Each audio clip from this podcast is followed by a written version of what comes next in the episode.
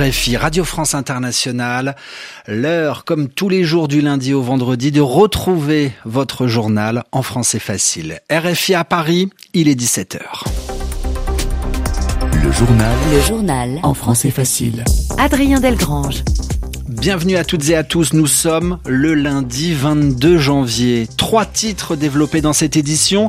Nous parlerons de la politique américaine en vue des prochaines élections américaines.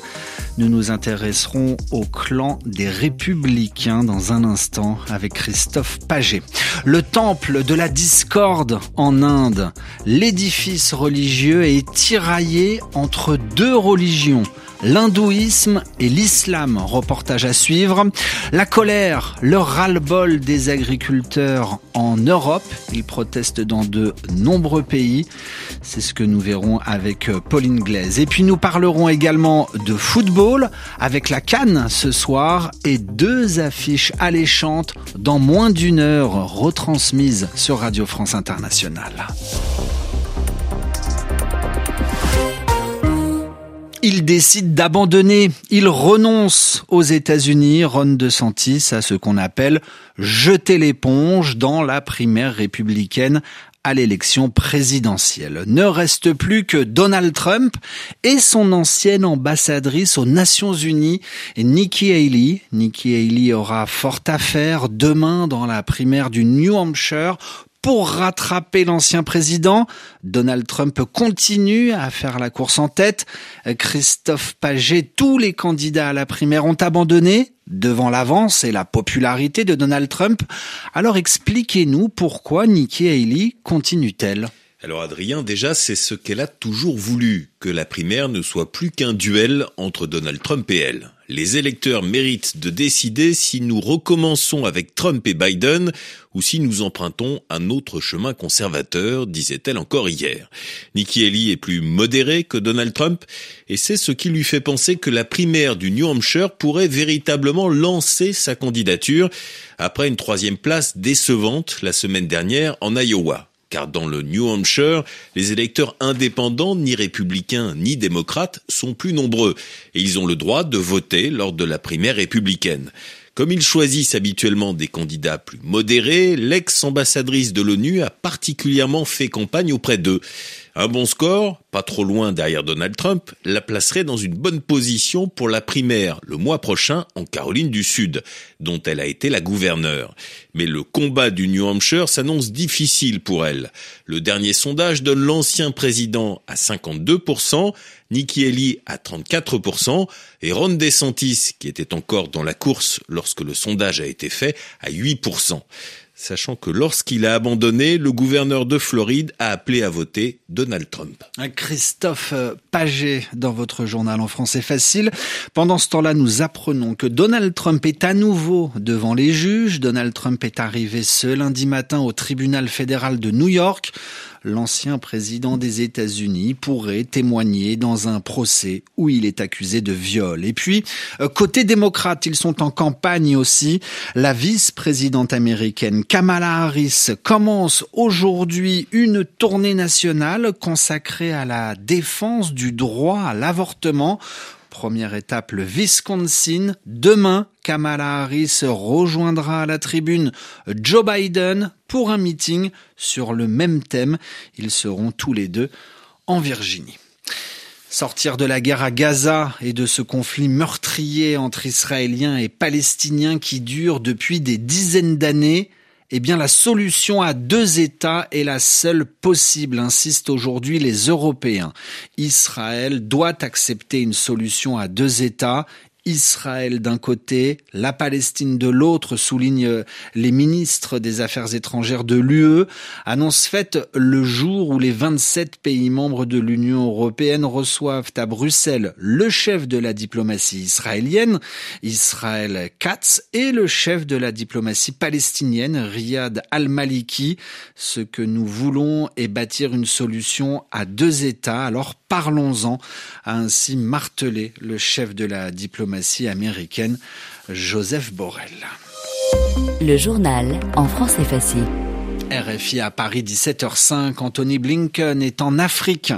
Le secrétaire d'État américain débute aujourd'hui une tournée d'une semaine sur la côte ouest de l'Afrique et ce afin, nous dit-on, de maintenir l'influence des États-Unis sur le continent et donc de tenter de lutter contre l'influence chinoise et russe en Afrique.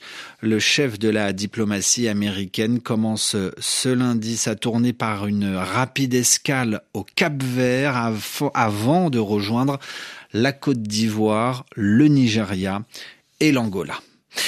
L'actualité qui concerne les agriculteurs à présent, la grogne, le mécontentement des agriculteurs se répand sur le continent européen. Aujourd'hui en Angleterre, des producteurs de fruits et légumes britanniques euh, munis d'épouvantail ont manifesté devant le Parlement à Londres.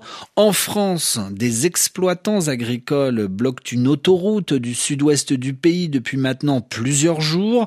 La FNSEA, le principal syndicat agricole du pays, appelle à des actions euh, toute la semaine. Le président de ce syndicat est reçu ce soir par le nouveau Premier ministre euh, Gabriel Attal.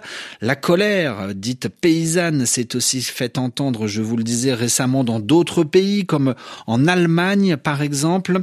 Pauline Glaise, bonjour. Bonjour. Et les motifs, les revendications sont multiples, euh, parmi elles notamment les règles imposées en termes d'environnement. Oui, alors les, les éléments déclencheurs euh, divergent, mais ils comportent euh, effectivement des bases communes, notamment en France et en Allemagne.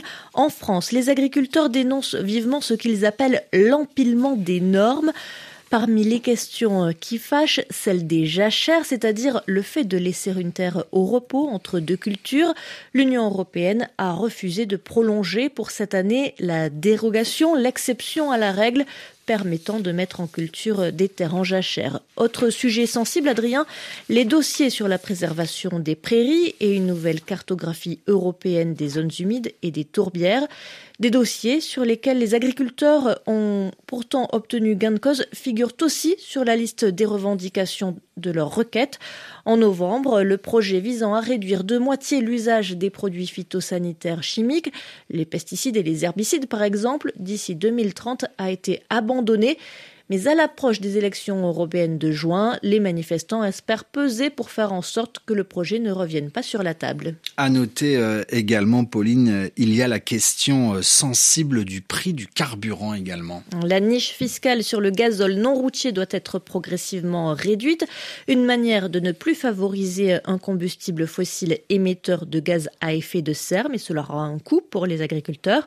Les taxes sur le diesel agricole, cela a aussi été l'étincelle en Allemagne la coalition a accepté d'échelonner jusqu'en 2026 la suppression de l'exonération.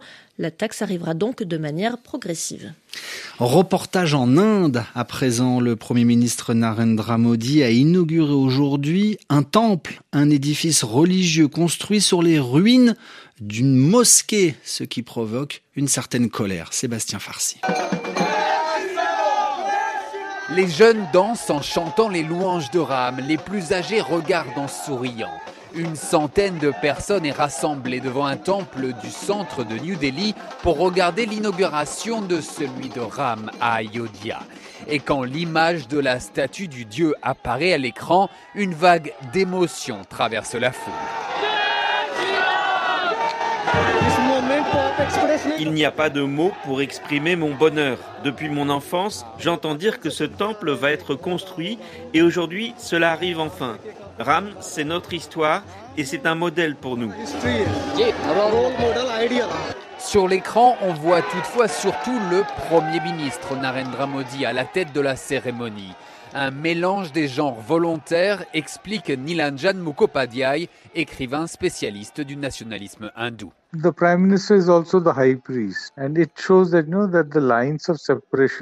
Premier ministre a officié comme le grand prêtre et cela a effacé les lignes de séparation entre la religion et l'État indien. Ils font de ce temple le Vatican hindou et le dieu Ram doit devenir le symbole du nationalisme indien. Nous sommes en train de devenir un État théocratique. Un reportage signé de notre correspondant Sébastien Farsi à New Delhi, 17h10 à Paris.